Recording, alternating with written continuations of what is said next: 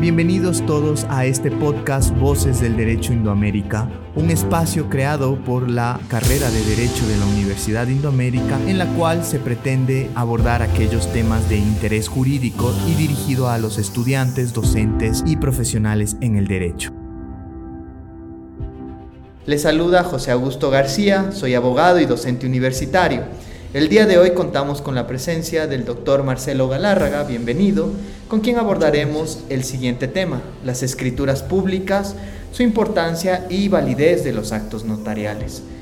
Doctor Marcelo, bienvenido, por favor. Muy amable, doctor José García, eh, muy gentil. Igualmente al doctor Cristian Londoño, agradeciéndole infinitamente por, por la invitación a estos espacios digitales de trascendencia en la Universidad de Indoamérica para ir eh, justamente formando bases bibliográficos digitales que son de trascendencia. Bien, vamos a hablar sobre el tema de los instrumentos públicos primero como el, género. Los instrumentos públicos son aquellos que incluso están consagrados y contemplados en el COGEP, en algunas leyes procesales también como el COA, como la Ley Orgánica de Garantías Jurisdiccionales y Control Constitucional, que son normas procesales que ayudan y facilitan en este caso tanto al legitimado activo como pasivo en los procesos judiciales, administrativos, constitucionales y aún en el COIP, en los procesos eh, penales, para salvaguardar, tutelar derechos. Y uno de esos derechos fundamentalmente es el derecho a la propiedad, entendida como la propiedad privada que está garantizada en la norma constitucional y en nuestro ordenamiento jurídico. Bien. ¿Qué es la notaría? Los notarios prácticamente surgen en la edad eh, antigua, en el derecho romano, se consolidan más bien con más fuerza, porque también los fenicios, los hebreos, habrían desarrollado eh, estas bases notariales, sobre todo los fenicios, cuando desarrollaron los contratos de transporte marítimo como actos de comercio. Entonces, de alguna manera, logró consolidarse. Son los notarios que se hace. Eh, de paso también quiero decirles que eh, tuve mi experiencia notarial hasta el mes de diciembre de este, del año pasado, eh, estuve en la notaría 42. Entonces, ¿qué hacemos los notarios a veces?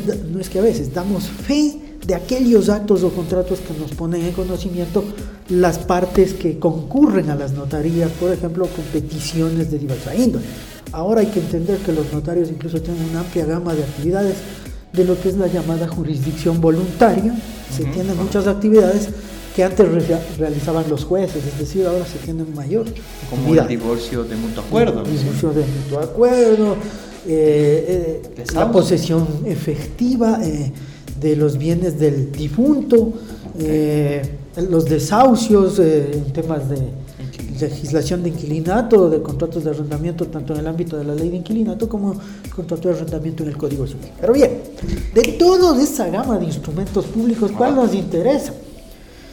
A ver, el instrumento público auténtico es el otorgado con las solemnidades legales por el competente empleado público. Es decir, hay una gama variada de instrumentos públicos, eh, desde los partes policiales gubernativos, informativos, todos esos, incluso eh, ejemplos de de instrumentos públicos tenemos un título. Eh, un título académico. Académico, profesional, la especie de matrícula de un vehículo. Como ustedes ven, hay una infinidad de actos. Un certificado laboral en una, de una institución. Que consagran eh, las leyes, los certificados laborales de acuerdo al Código del Trabajo y, y de acuerdo a lo establecido que tenemos derecho a los trabajadores eh, que estamos bajo relación de dependencia, también tenemos que catalogarlos como instrumentos públicos o auténticos. De toda esa gama, ¿cuál nos interesa? Las escrituras públicas. ¿Qué son las escrituras públicas? Son una especie ya de instrumento público que está otorgada, esta escritura pública, ante el notario público, pero no para todos los actos, sino específicamente para ciertos actos. ¿Cuáles actos? Hay algunos que nos establece el, el Código Civil. Por ejemplo, la escritura de compraventa. Otro ejemplo de compraventa, obviamente, debemos entender de bien inmueble. Otro, la promesa de compraventa de un bien inmueble, también se lo establece mediante escritura pública y nos dice la ley notarial que la escritura pública es ese instrumento público otorgado ante el notario con las solemnidades de la ley. ¿Cuál ley? La ley notarial. Entonces, para que sea válido una escritura pública se necesita de partes esenciales. ¿Cuáles son esas partes esenciales? Uno, los comparecientes, vendedor-comprador. Dos, ante qué notario. Tres, hay que determinar obviamente en la escritura pública los antecedentes de esa propiedad inmueble que se está o vendiendo o donando. Donando quiere decir cuando alguien mediante voluntad unilateral entrega a otra u otras personas el bien inmueble o cuando alguien está cediendo a título gratuito, un oneroso, también a cambio de algo, eso es bien inmueble. Entonces todos estos podríamos decir en parte son especies de escrituras públicas. También, de acuerdo a la ley de compañías y de acuerdo al código de comercio, también se pueden establecer mediante escrituras públicas, por ejemplo, las escrituras de formación, creación de las compañías mercantiles, Hemos de entender algunas como la anónima, la limitada, la compañía de economía.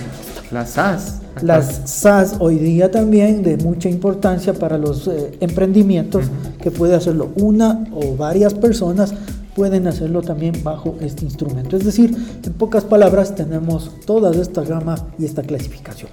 ¿Ante quién lo hacemos? Ante un notario. Entonces, todo esto hay que entender. Otro requisito fundamental es la cuantía, es decir, el monto del bien que estamos eh, vendiendo, transfiriendo, etcétera, a favor de otra persona. En el caso de las escrituras de creación de compañías, eh, hemos de entender que es una cuantía indeterminada porque recién se está conformando, recién se está estructurando el capital, que incluso la cuenta de integración de capital, de acuerdo a la ley de compañía, se tiene que depositar en un banco o una institución financiera. Correcto.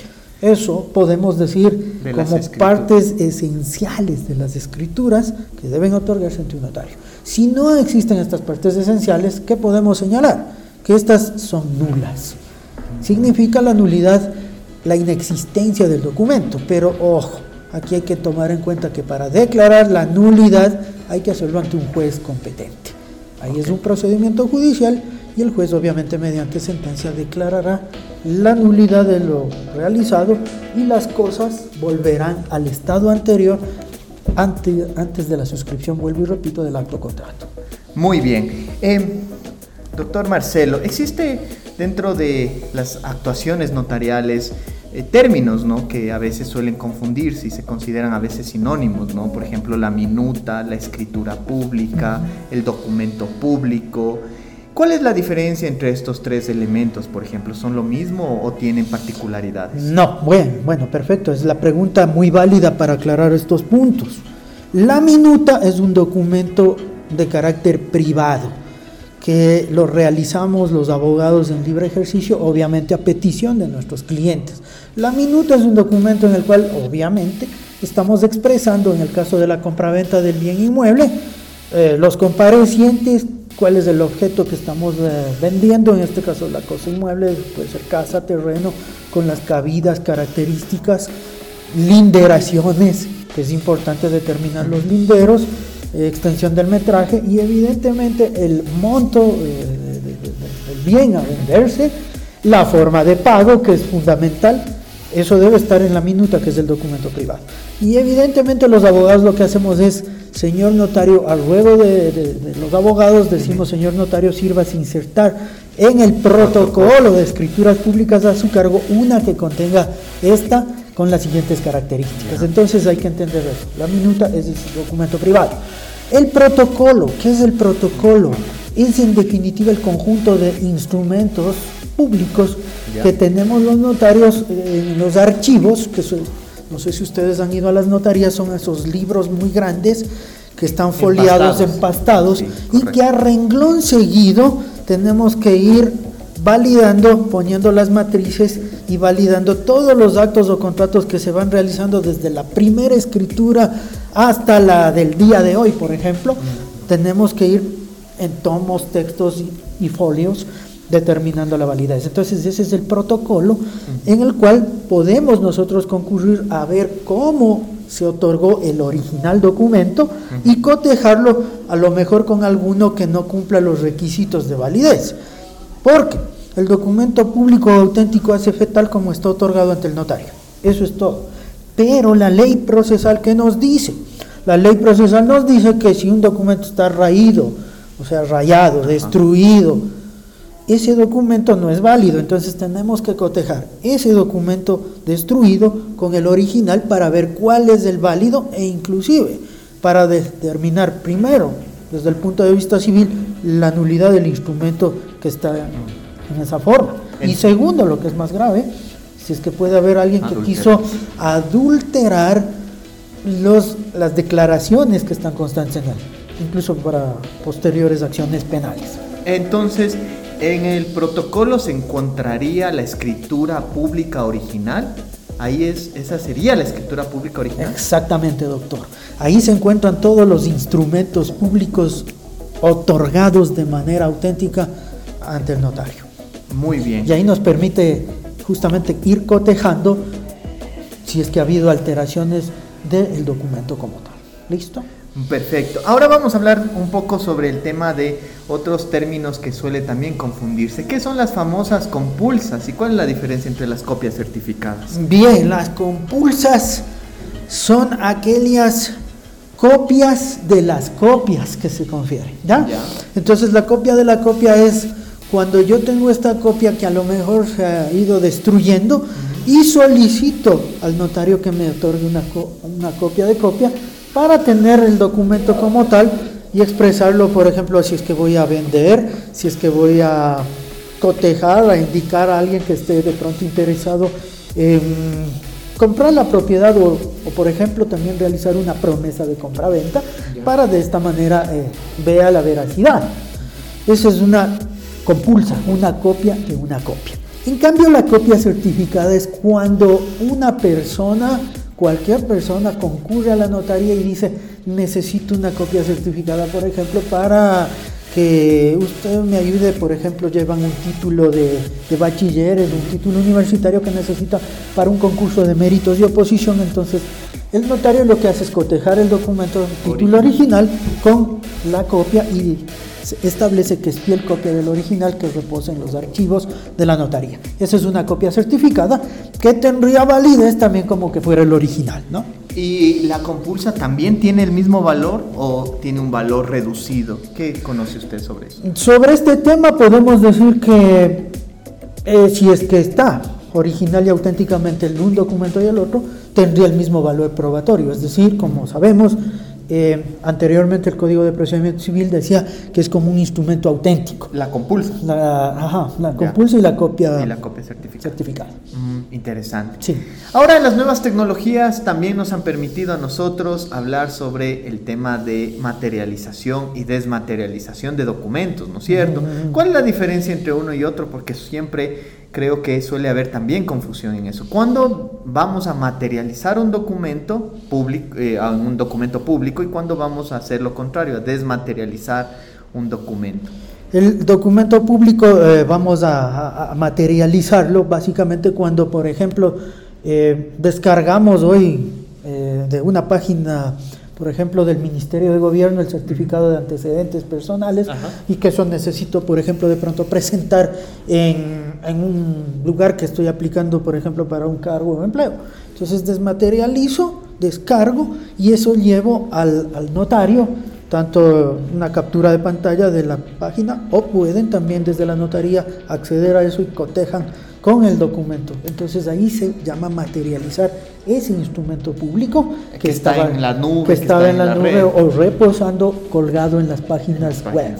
Que es muy importante porque claro, ahora también la ley de comercio electrónico, en conformidad con el anterior Código de Procedimiento Civil y el actual COGEP dice que tanto los instrumentos eh, electrónicos o digitales también hacen fe en los procesos como los instrumentos eh, materiales. Sí. Eso es la materialización. En cambio, la desmaterialización son aquellos eh, documentos o instrumentos que pueden ser de carácter más bien privados o aquellos mensajes que pueden estar constando en las famosas estas eh, redes sociales, llámese WhatsApp, etcétera, en donde alguien a lo mejor puede estar admitiendo, ojo, la existencia de una deuda. Pero claro. normalmente puede decirnos así conversando como lo estamos haciendo hoy, no yo, ¿cuándo he recibido este dinero, este monto? me puede estar negando, pero a lo mejor en el mensaje de datos que consta en la red social me está admitiendo la existencia de una obligación o lo otro, que podría conllevarnos a temas penales, por ejemplo, está haciendo amenazas, está generando ciertas acciones incluso de discrimen contra otras personas, que ya son conductas que conllevan delitos, allí entonces podríamos allí sí desmaterializar tomando como base el, dispositivo más el mensaje de datos, damos fe en la notaría de que es similar y se descarga y se procede a determinar que es fiel copia del original y se procede a la firma. Es, decir, como que se volviera físico ese mensaje de datos. Exactamente. A través de la desmaterialización yo vuelvo físicamente. Se convierte en un documento físico que estaba o que puede estar reposando el documento original. Listo. Interesante. Eh, bueno, doctor Marcelito, por cuestiones del tiempo, un mensaje final respecto de este tema que parece que tenemos que conversar en otras oportunidades. Tenemos que seguir conversando, hay que profundizar muchos temas, por ejemplo en la notaría se habla las posiciones efectivas en materia de herencias. Mi mensaje es que, ojo, siempre hagamos las cosas correctamente, ya sea con instrumento público o instrumento privado, pero siempre... Eh, transparentando nuestros actos y procedimientos de buena fe, porque la ley presume nuestra buena fe, procedimientos de acuerdo a la ley y con objetos o bienes que sean comerciales. Eso nada más como mensaje a todos y muchas gracias también al, doctor Cristian Londoño. Agradecemos por la intervención del doctor Marcelo Galárraga y eh, también a todos quienes nos escuchan. Nos veremos en una siguiente oportunidad en este podcast Voces del Derecho Indoamérica.